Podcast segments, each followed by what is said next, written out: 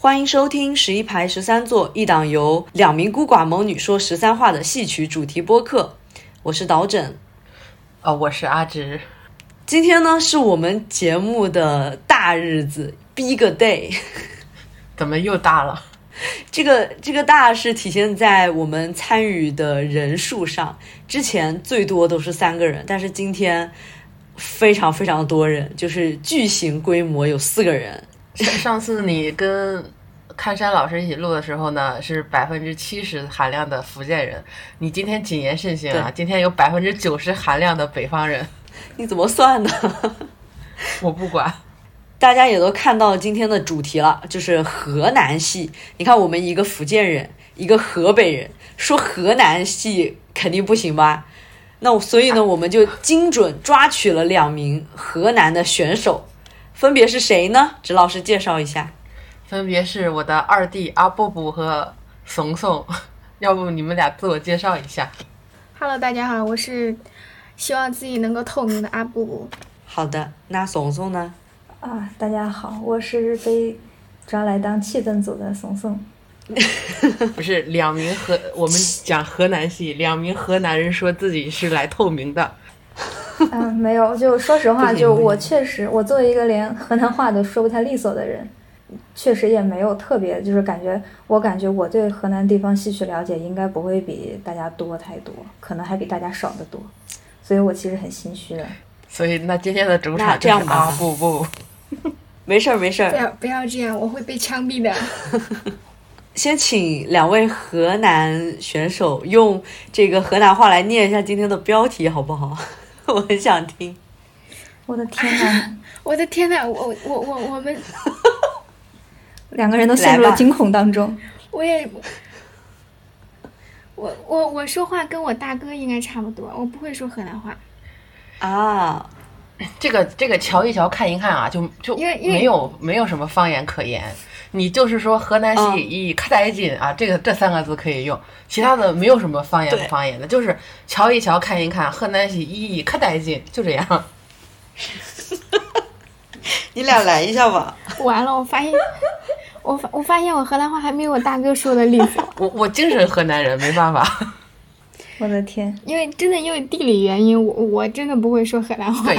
其实就是你一直生活在城市里的话，其实是河南话的，就是现在方言多数其实，在农村里面比较多一点，尤其是我们北方，北方城市里的人几乎都是就是呃普通话，虽然可能就像我们这儿说韩普，你们那儿说和豫普吧，但是大家都是合普，大家都是普通话了已经。那我们来进入进入突然，进入了方言拯救问一下。我们来问一下阿布布和怂怂是什么时候开始接触戏曲的？阿布布先说吧。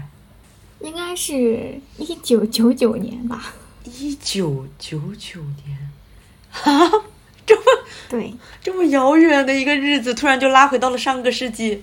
你出生的时候是吗？大家都知道河南有一个非常知名的栏目《李元春》嘛，然后我跟他同岁。对我又我又是在他改版的时候开始看的，哦，然后从那儿开始就，可以说是开始接触戏曲了。哦，那刚开始接触的是什么戏曲呢？豫剧啊，肯定是豫剧啊，没有豫剧谁？就是包括我，我第一个接触的戏也是豫剧啊。我相信他们俩肯定也是。怂怂呢？我是这个样子的，就是嗯，怎么说呢？就是我小的时候，我也是好像可能。嗯，五六岁的样子吧，开始跟着父母看戏。但是那个时候不知道为什么，那个时候有一种很奇怪的感觉，就好像豫剧是豫剧，豫剧是吃饭喝水、呼吸空气一样正常存在的东西。然后别的戏是别的戏，可能因为他们说的方言是完全听不懂的东西。但是我其实对豫剧没有什么特别，就是怎么说呢？没有觉得它是一个他者，因为就是河南，我感觉是一个地方戏氛围非常浓厚的。一个地方嘛，可能就算你不看戏，人人也都会就经典的都会唱嘛，所以没有意识到它是戏曲。然后正儿八经意识到自己喜欢看戏，其实是因为是跟着我爸看京剧，后来又又又又看越剧，是这样子的。然后豫剧的话呢，是小的时候我妈妈天天在家里唱那个马金凤的各种各样的那种代表段落，然后还有那个申凤梅的那个。诸葛亮，就是这种的。我小的时候嗯就就感觉陈凤梅老师的话就已经是乐调了。对对对，收姜维，然后还有那个曲剧的那个叫什么卷席筒，就这种，这种我感觉好像只要是河南人寇准悲肯定，都会。哦，对对是有，然后还有什么其他的？还有还有坠子，就是河南坠子。刚才你们提到的那些戏，其实好像哲老师之前是不是全部都推过给我，然后在我的收藏夹里吃灰？对，为什么要吃灰？因为我之前哲老师给我推了一个那个《我爱我孙》，对啊，他觉得很有意那思。个我知道。他都给你推的什么戏？我的天！哦，是因为他是倒霉大叔的什么婚事？不是不是，我为什么给他推这个？因为他是完全不看河南戏的嘛。我是觉得这个戏它很有趣，它是河南戏和二人转一个合作形式的一部电影，就很有趣嘛。我就说，那你尝试一下听，那诶，他觉得有意思之后，我又陆续给他听了纯的河南戏，就是豫剧，呃，像马金凤老师的这些东西给他，他后面就就吃灰去了。我错了，我错了。像我对河南戏的了解就仅限于它是河南的三大剧种：豫剧、曲剧和越调。那越调之前也有一个非常尴尬的误会，是之前我在说，呃，一个是好像是叫黄梅调吧的《西厢记》不好看，然后当时我也不知道为什么我脑子里就浮现出了越调两个字。就在那里骂了半天，然后指老师非常疑惑，他说：“怎么会难听呢？乐调怎么会难听呢 然后我就抓紧时间搜《乐调《西厢记》，因为我没有印象看过这个戏嘛，我搜不到，我找不到，我只找到了几个，一看就是这种票友演唱的几段，我觉得也没有很难听啊。但是他说是完整的戏，我就一直在找，找不到。后来他说：“哦，对不起，是黄梅调。啊”那我就释然了，乐调怎么可能难听呢？？” 嗨，呃，像我这个河南系小白，还有对这个豫剧印象比较深刻的是之前看那个道月社的啊，杨树梢女士，对对对对然后她有一个是记录她学习，她的扮相真的好好看。我记得我种河南当时女人的魅力。在在宿舍看的哭的稀里哗啦的，因为就是在外地上学，你很少能听见如此高浓度的河南话嘛。嗯，然后花大潮这种又是属于，我感觉好像是个河南人应该都多多少少听过的这种刻在 DNA 里的段子，所以那天其实看那期，刚好看完好感动。嗯、那就从豫剧开始吧，就给我们介绍一下豫剧是一个什么样的东西呢？啊不不，啊，我先来。嗯豫剧就是刻在，就好像刚才松松同学说的，就是刻在河南人 DNA 里的一个东西，流传于中原大地，但是它又辐射在周边地区的一个非常有特色的嗯戏曲剧种。对然后深的就不说了，它的主弦儿呀，就板胡，特别有特点的就是梆子，因为它是一个梆子体系内的一个很有特点的剧种嘛。然后用我们官方的语言来说，就是河南豫剧有十万大军，所以也就是说，它非常的 非常的受欢迎，然后辐射面很广。对，就像你看，你不看豫剧对吧？就是刘大哥这样的话、一起来，你也能接上。我不接。知名度很高。而且就就像刘大哥讲话李太偏这个，你就不能就嗯就没办法说它是一个戏，它其实是一个流行歌曲，你懂吗？是是是，没错。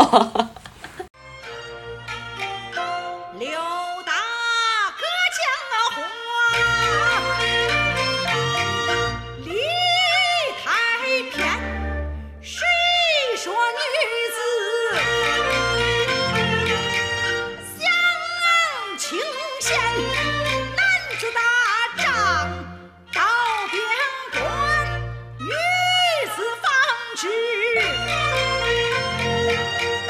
在家园白天去种地夜晚来纺棉不分昼夜辛勤把活干将士们才能有这吃和穿你要不相信啊去我那身上看，咱们的血和王，还有一伙山，千真万确可都是他们练呐。还有一些什么别的是耳熟能详的唱段是豫剧的呢？辕门外三声炮，如同雷震。穆桂英挂帅，穆桂英挂帅。等一下，等一下，一个一个来，救命！辕门外三声炮，如同雷震。天波府走出我保国城。哇，这个感觉很难用普通话念出来，就跟凤凰传奇的歌一样，我你没有办法去念“苍你看我的茫的天涯是我的爱我能念出来，就是因为我我免疫了这段儿。如果我一直努力的给给别人推荐的时候，都是用念的，这只有这两句，后面不行，后面我就忍不住了。”。呃，比较著名的，我感觉我好像比较看听的比较多的，因为跟着我妈妈听的嘛，就是马派的对花腔，呃，老身家住南阳地开始那一大段。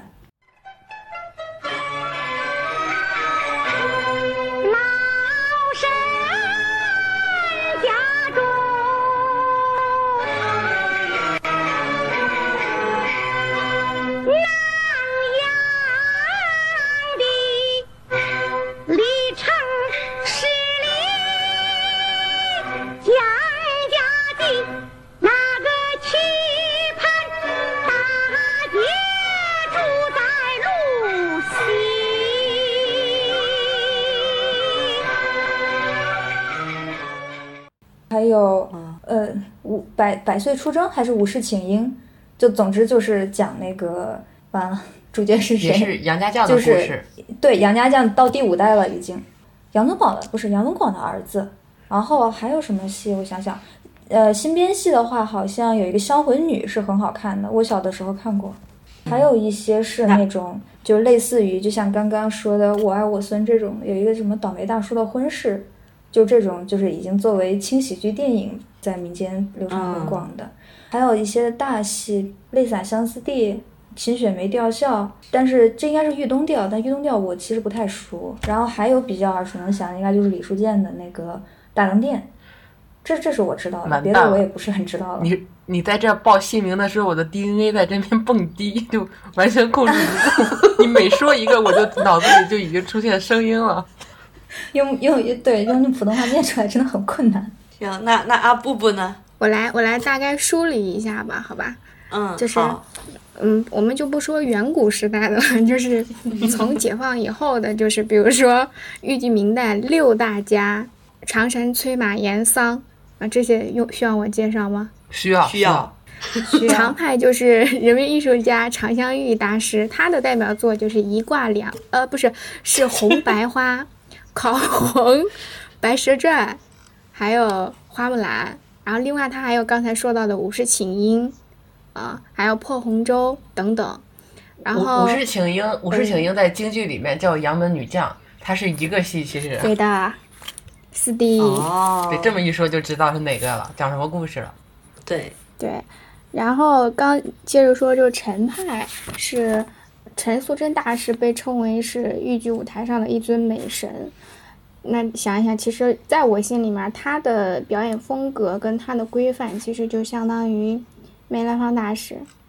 他对那个对对那么他的代表作就《宇宙风》很多啦，《范王宫》呃，还有《狄赤雪》呃，《三福秀》等等。然后这些作品都是他的再传弟子，现在的呃豫剧院青年河南豫剧院青年团的吴素贞吴素珍老师他演的。呃洛阳桥也是陈我比较？喜欢的。呃，洛阳桥应该就是范王宫吧？他的他们的名字很多，有的时候会乱。对，但是都是哦一、一样的故事。对，是一样的然后里。面刚才说到洛阳桥，其实里面就是很要说的，就是嗯，一这些年哈，一直都说我们豫剧的母母调是降服调，那么降服调的代表人物之一就是陈素贞大师。降服调起源于开封，就是豫剧的根就在那里。嗯，接着说崔派，就是崔兰田大师，他的让我我们的话来说，就是他的大本营是在河南安阳，在豫北地区，就我的家乡。嗯，然后他的代表作就是，呃，像《桃花庵》、呃，《麦苗郎》，就这些作品比较悲情一点的剧，就是就是戏。我我特别对不起是非，常我有特别对不起的就是我真的是，呃，我有点没有办法欣赏崔老师的这个唱腔，我觉得他就唱的时候让我不是很能接受，就奇很奇怪。嗯，我也不是所有的都能接受，但是你如果仔细品的话，崔大师的戏很耐品，就像一杯很醇厚的酒，美式咖啡吗？烈酒，就那种感觉，你越品越有味儿。因为因为他的那他的那个声音，就是真的是听起来会就有一点悲悲惨惨的那种感觉。对对，我我之前给朋友说的时候，我就是说，就有一点点京剧程派的感觉。哎，对对对，是的。如果对标的话，它就是相当于程砚秋大师对，京剧那种程派的那那种那种调调。然后再往下说，就是刚才提到的马派了。那么马马金凤大师的就是一挂两花，就是穆桂英挂帅、花大潮、花腔圆。需要特别纠正的是，马老师的这个作品应该叫花腔圆，因为它跟对花腔是不太一样的。对花腔里面，你就像崔派，他也有对花腔，但是他的对花腔里面就有秦氏，就是罗毅他再娶内房妻子那类的角色，但是在马金凤先生这一版里面就，马金凤老师这一版里面就没有这类角色啊，我纠正过来了。好的，我我 我晚上就去补崔老我都不师这版的知道哎，我对话腔。好像一直喊的都是对话腔，我感觉所有剧种的这个故事我都对会叫它对话腔。对，是这样我说的，我也一直都叫对话腔，但是但是我是听过，就是崔老师的他这一版后面的就是跟秦那个罗毅打完打完架之后的那那个折子我是听过的，但我不知道完整的是有这样的差别的，所以我晚上会去看，谢谢您。所以我也我也是前一段时间就是因为嗯马老师他百岁诞辰嘛，然后我正好那个时间点我就去查了一些东西，然后也是听朋友讲到，就是他的一般我们都说他是花腔圆，因为马老师也是有改过的内容的，然后就没有秦氏那一类的角色了。花香园是马老师非常代表的一个剧种，一一一一出戏。而且一定要看他的电影版，他电影版的那个起承转合，我觉得非常好，非常妙，衔接的那对，个口儿都是死布景死的。，对布景啊，什么什么乱七八糟，他都是做的那个非常精益求精的那种。就是我觉得，就是戏曲电影、豫剧戏曲电影里面的一个一个巅峰，就是他的这把《花腔圆》。后来还有朋友说什么京剧的对话，呃，对花腔什么什么，我真的耐下性子去看了一眼，不能就一比一开头，哎呀，我的天呐，不好意思，我不想 diss，但是真的不如豫剧的花腔圆。但是呢，那个到时候花大潮，嗯花大潮一定要看舞台版的，电影版本的拍的非常非常效果非常差。穆桂穆桂英挂帅，穆桂英挂帅随便看。好，然后我接着说，刚才说了几位老师，然后后面有严立品先生。严立品先生他的主要特点就是他善演闺门旦，特别甜，对，特别特别甜。比如说，嗯、刚才提到的《秦雪梅》是先生的，是老师的代表作。然后另另外呢，还有另另 另外还有豫剧的《盘夫索夫》，也是从严老师这儿过来的。还有可能大家不知道的就是，哦严老师也是梅先生的学弟子，入室弟子，然后是从那边也学过来了，嗯、凤还巢。就就这么说吧，因为听咱们的就是听越剧的居多嘛。呃，就是吕老师跟严凤这个严老师的这种感觉都是一样的，他们这种感觉是一样的。其实那说到这儿还还有一个补充，就你不觉得桑老师也跟李老师很像吗？也很甜，而且很巧。说实话啊，我没有看过任何桑老师的东西，我只听过听，我是后面查资料，我甚至是后面查资料，我才知道原来还有一个桑派。对桑桑老师的所有的认知都是来源于我成年之后的查资料，我而且甚至是我查到资料，他是呃邯郸东风剧团的创始人之一，是的，就是邯郸的现在所有的豫豫剧演员都是他带出来的，但是我对他的了解为零。我这边 我从小的所有的豫剧的启蒙全部都是马金凤老师，所以对他我的了解真的是知之甚少。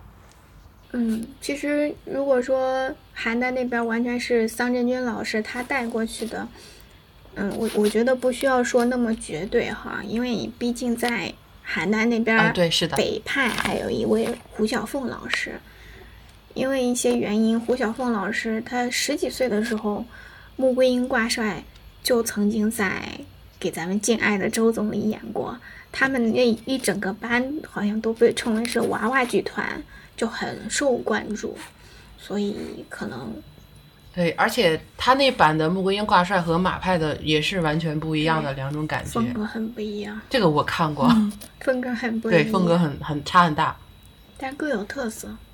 然后这样就是好听的。然后这样就长城、崔马延桑几位老师就都讲过了。其实我我我特别想纠正一点的就是，嗯，可能大家提到豫剧哈，就很多都会关注到旦角演员，就像刚才我们说到的这个几位老师。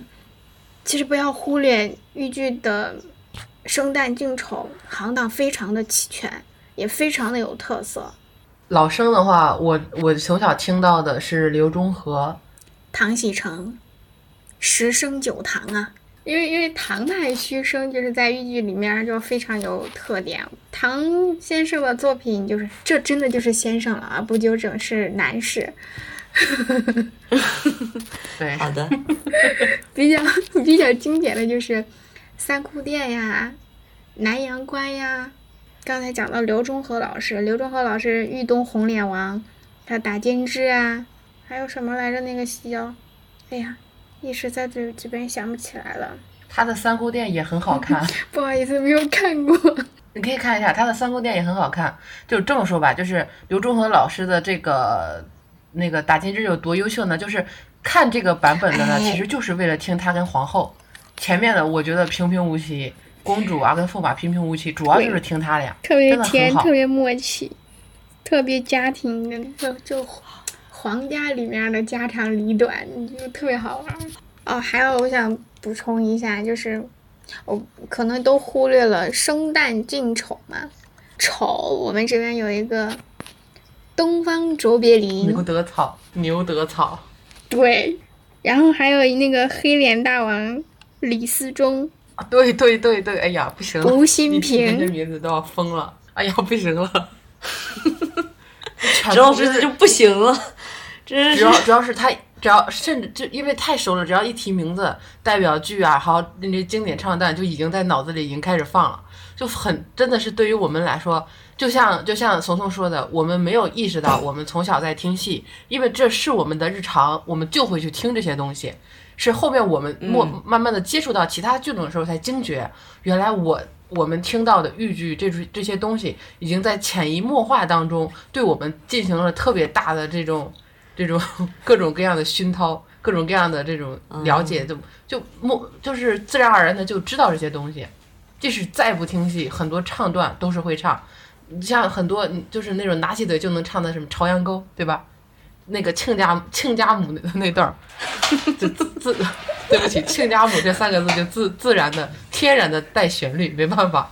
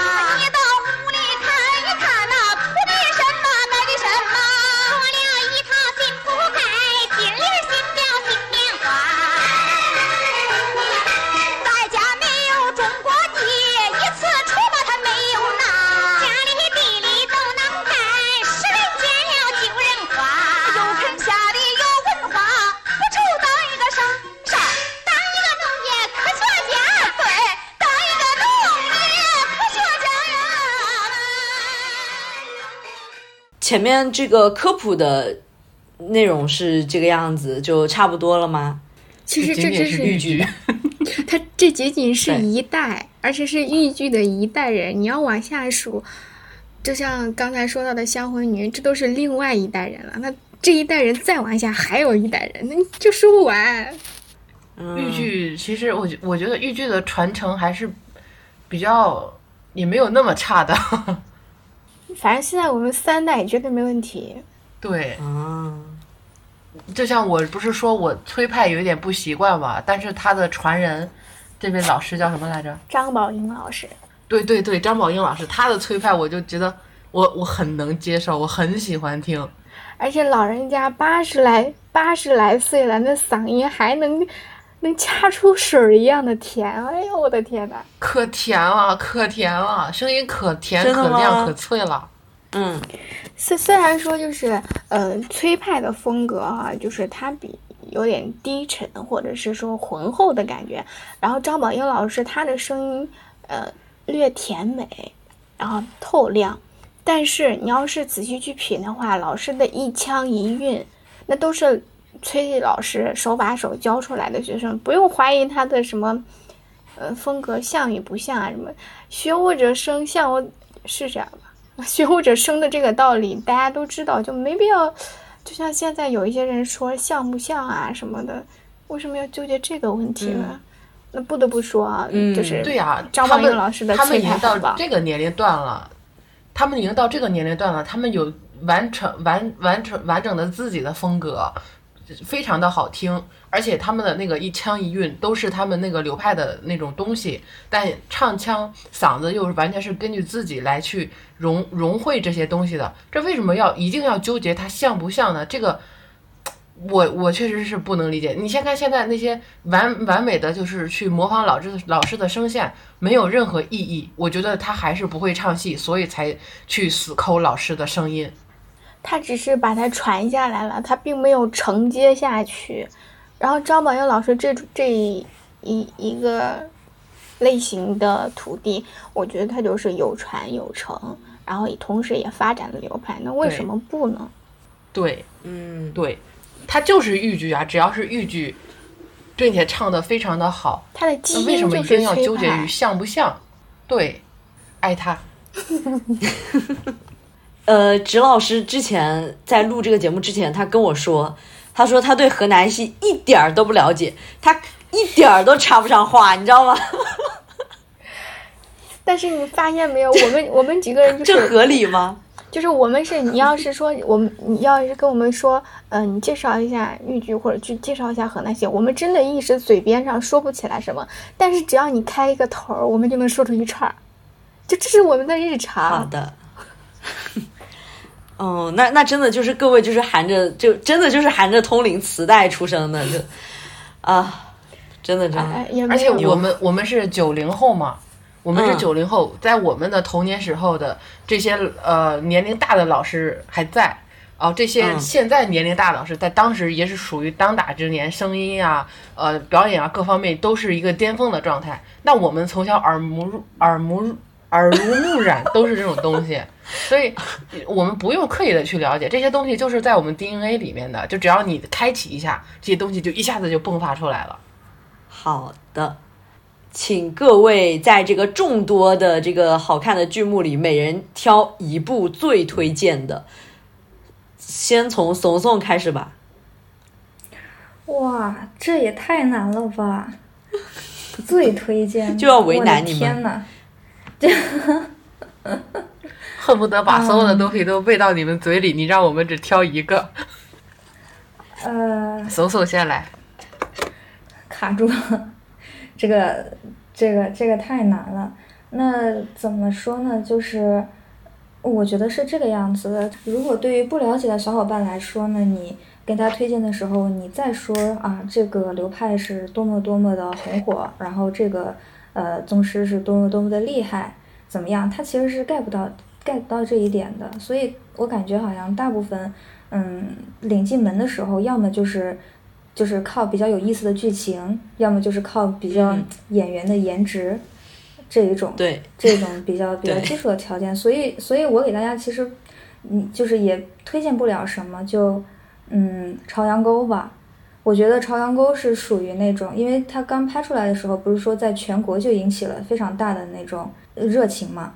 然后它不管是从情节呀，还有从表演呀，还有从这个呃音乐设置上面，我觉得都是，嗯，怎么说呢？又好看，然后又又非常能具有这个豫剧本身的这个地方特色的这样的一个，不管是电影还是舞台版，我觉得都可以，都很好看。直老师，让阿布布先说。要我先说吗？其实那那我想推一个类型，可以吗？不行可以呀、不行你，先推一个类型，然后从这个类型里面说一个你推荐的剧种，呃，推荐的戏。其实，嗯，虽然现在大家对现代戏，嗯，有各种各样的说法哈，但是还是请大家，如果可以的话，呃，也可以关注一下河南的现代戏，因为我们这边有一个现代戏的红旗团，创作非常厉害的豫剧三团，包括刚才说到的朝阳沟也是从这个团里出来的。我始终认为，就是现代戏的创作，特别是现在这个环境下，它的创作一定要是兼顾艺术性跟政治性的。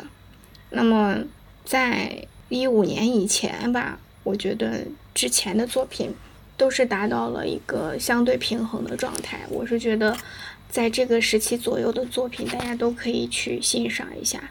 呃，那如果要我说的话，我我因为我比较关注第一主角是女女性的这些戏，那要我推荐的话，我我可能会推荐，呃，汪全真老师的《香魂女》，包括他后来的《风雨故园》。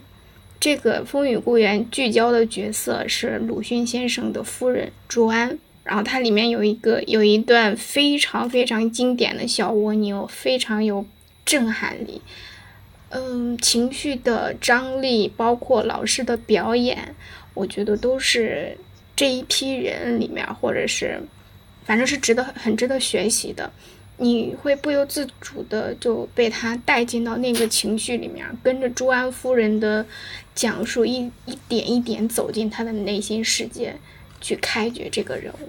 我觉得是小蜗牛，至少这一折这一个片段是非常震撼的。如果还可以再推荐一个的话，我想再推荐一下我们那个常香玉大师他的去世之后，他的在的团河南豫剧院一团当时推出的一个作品，就是写常大师的，他就是名字就叫常香玉，因为我觉得这个戏是他保留了豫剧最本质的东西，又是有常老师他的弟子在出演，但是它的呈现形式上就我觉得是偏话剧风了。那么这个戏就是戏曲跟话剧，我觉得是达到了一个平衡的状态，戏又好看，嗯，呈现形式上又很有特点，然后又有共鸣，我觉得还是一个非常不错的作品的。就是咱们请到一些嘉宾来，还真的是能够丰富这个我们节目的涉猎范围的。像像这种现代戏，其实还蛮少说到的。我是觉得河南现代戏是非常有特点的，从朝阳沟那一批的作品起个头吧，嗯包括我们走到现在，很多的作品都是可以拿出来说的。嗯，好的。那植老师呢？我觉得阿布布说的非常好。我之前让他给我推荐河南戏，他一个都没给我推荐这些东西。你不是都看过了吗？没有看过，你说的这些我都没看过。打起来，打起来！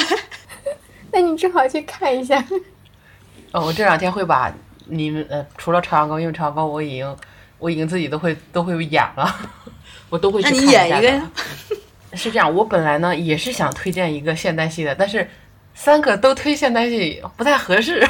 端水。但是呢，你要让我从浩瀚的浩瀚的传统戏当中来选其中一个，我真的也选择困难。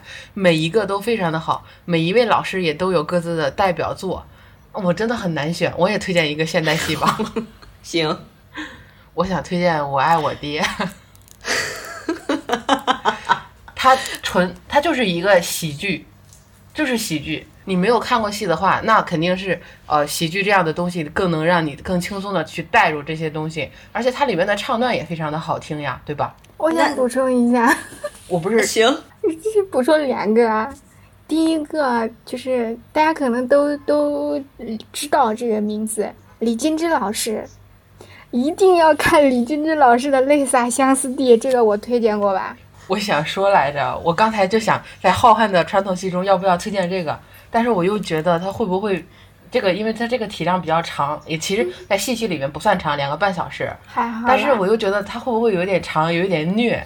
但是看李金枝老师在里面的表演真的非常的好看后面对从头惨到尾。是，但是看后对，面它是一个非常惨的故事，非常的虐。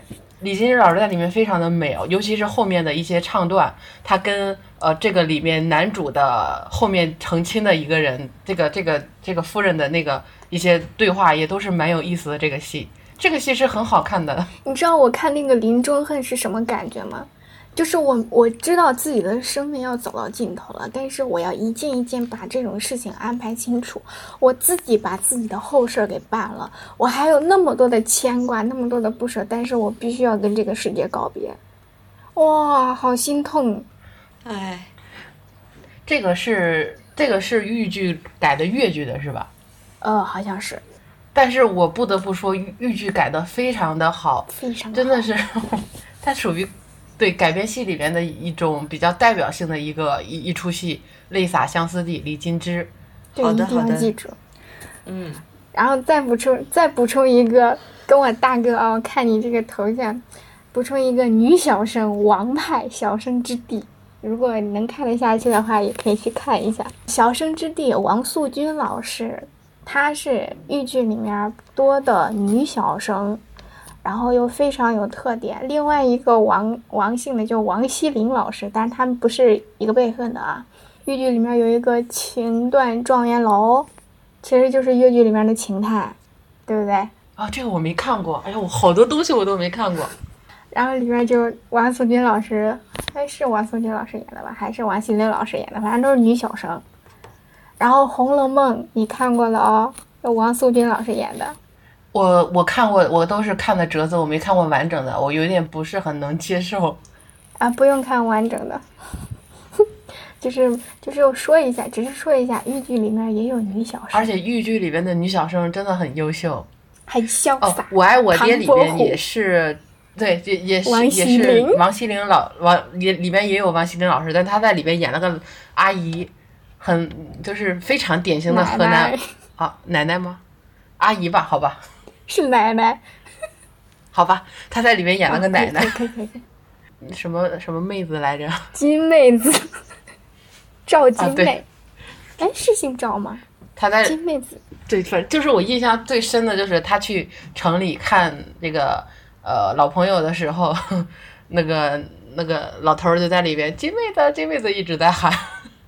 我我想推《我爱我爹》的原因，就是因为它就是一个纯喜剧。它虽然是现代戏，真的豫剧的现代戏蛮多精品的。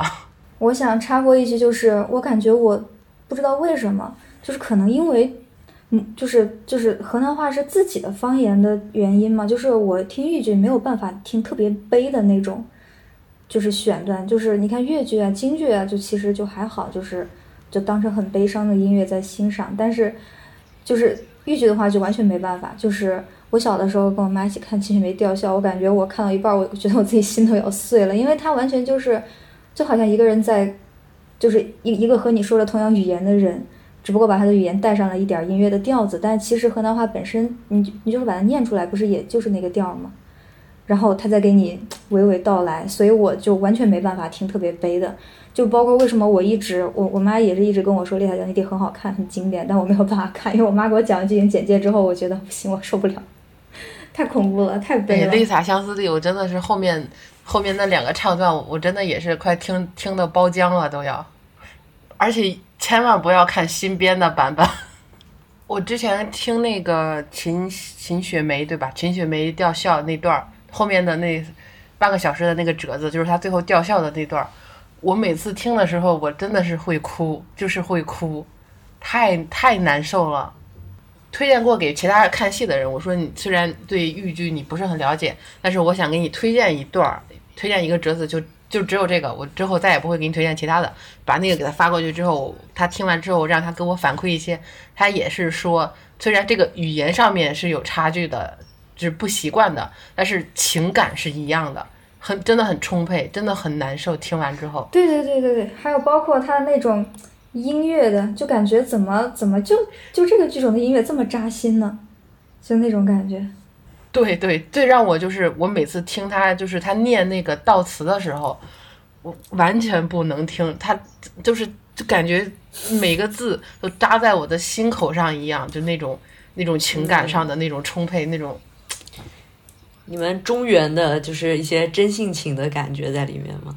对每一个唱段每一个词，他在念的时候，而且老师在在也在表演的时候也是呃声泪俱下的那种在演，其他的。因为我也看过很多年轻年轻人的版本，我就觉得他们的表演有一点用力，有点过度。但是我看严老师的时候，他真的是把情感运用控制的那种自如感，让你真的是能够非常真切的能感受到他的那种悲痛，真的很厉害。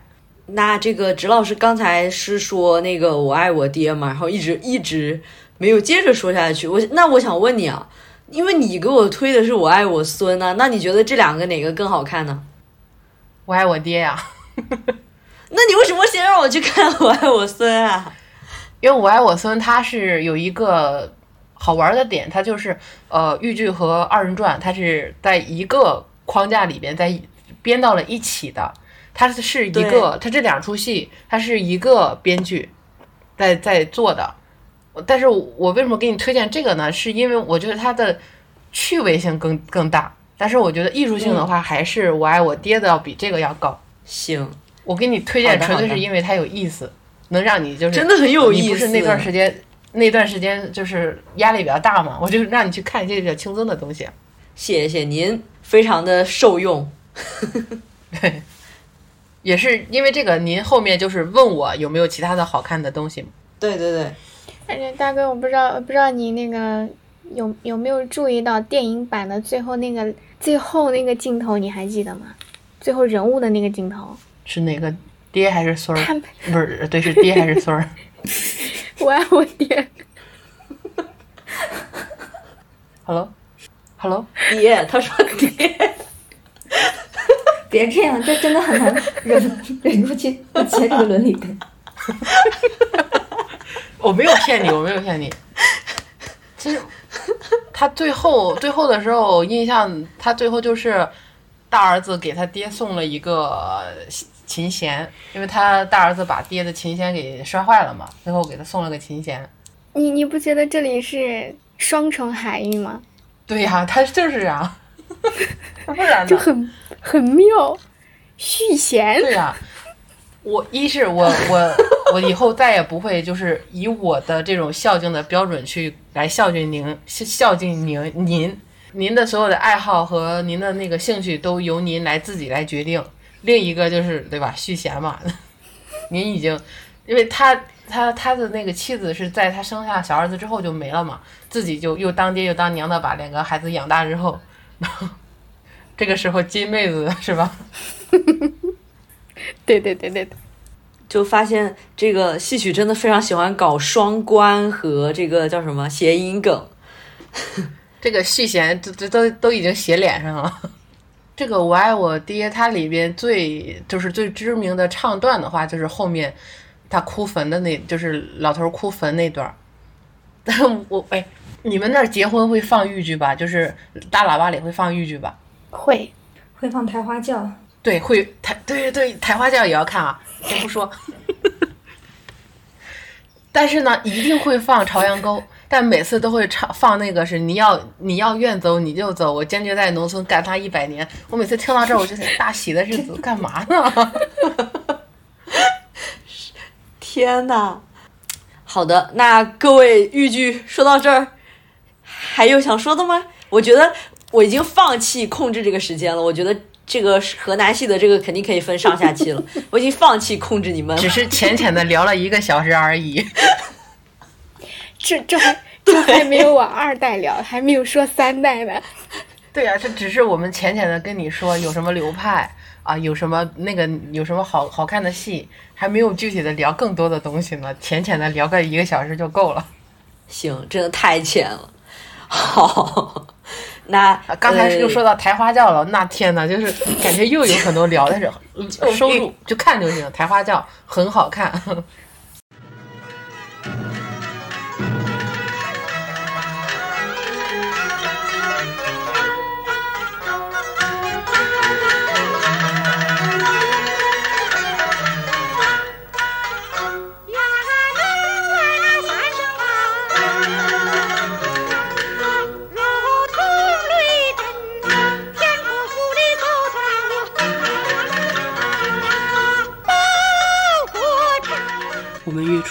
期节目的时候是很开心的，因为我们三个人都非常的喜欢豫剧，所以根本不会想到一个时代会永恒的停留在了五月份。二零零二年五月二十九日，马金凤老师因心力衰竭在青岛病逝，享年一百周岁。作为一个河北人，从小听豫剧曲剧长大，马金凤老师的《穆桂英挂帅》和常香玉老师的《花木兰》真的是很多人豫剧的开蒙戏，我也是由此喜欢上的戏曲。从看到老太太去世的消息到现在，心情真的是很难平静。马老师的儿子表示，马老师是在安详中辞世，没有什么太大的痛苦，这是老太太的福气。但是作为一个戏迷，我真的是没有办法很快去接受这件事情，真的是万般悲痛涌上心头。至此，豫剧五大名旦、六大家的时代也落幕了。我有的时候真的很庆幸，马老师一直都很健康，我们还能够看到老师经常时不时的出现在电视上，或者是他学生发的一些视频照片，能看到老师很健康，我们也会觉得很开心。但真的看到老人家去世的新闻，还真的是没有办法去接受这件事情。